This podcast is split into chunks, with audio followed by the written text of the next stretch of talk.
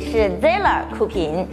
看到这个，你们就知道，天哪！Zeller 今天又又又又做牙刷了。首先，它并不是一根平平无奇的牙刷，它的众筹金额啊，可是超过了一千两百万人民币。我想啊，这可能是东半球众筹金额最高的牙刷了。那么问题来了，一般的智能产品筹个十万块就成了，而它不仅成了，还超出了这么多，到底是厉害在哪儿呢？难道是因为长得像 Apple Pencil？那众所周知，万物互联啊都是基于 APP 的，每一个智能硬件呢都是想跟手机发生点这样或者那样的事儿。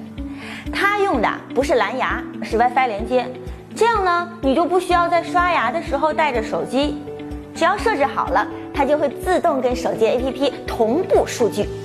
刷牙的时候呢，你可以根据自己的使用场景来选择刷牙模式。嗯，每个模式呢都是有不同的刷牙方案哦，具体怎么选看自己心情喽。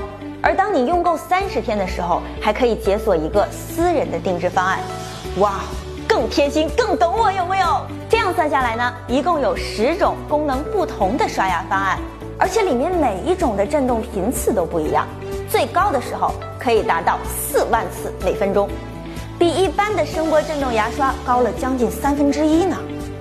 其实呢，第一次用这么高的震动频次，我是有点担心的，毕竟像我这种，嗯，是非常怕刷牙的时候嘴里那是泡沫乱飞，溅得一身都是啊。不过呢，就像搞机圈最流行的玩法是软硬结合，针对这种情况啊，它也专门出了一款低泡牙膏，这样在刷牙的时候，我也能随时随地保持优雅的姿势啦。作为可能是东半球众筹金额最高的牙刷，它最厉害的地方肯定是智能了，它会监测和记录我的刷牙时间、力度还有区域，知道我有没有把牙齿都刷到位。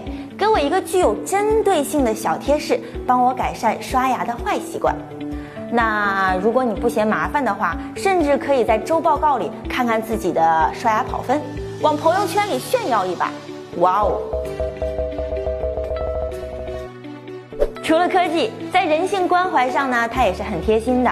它给每一位用户啊都送了口腔保险，由中国平安承保。一直用它刷牙的话呢，保额还会提高，可以说刷个牙也能赚钱了。它还整合了各大牙科医院的资源，要是万一万一有什么口腔问题的话，直接在 APP 里咨询就好啦，还能顺道约个牙医呢。不过我最喜欢的还是它的超长续航，充满电用三十天都没问题。这样我出门浪的时候，总算可以省根充电线啦。好啦，这一期的节目就到这里。更多的与科技相关的内容，欢迎关注我们的官方订阅号。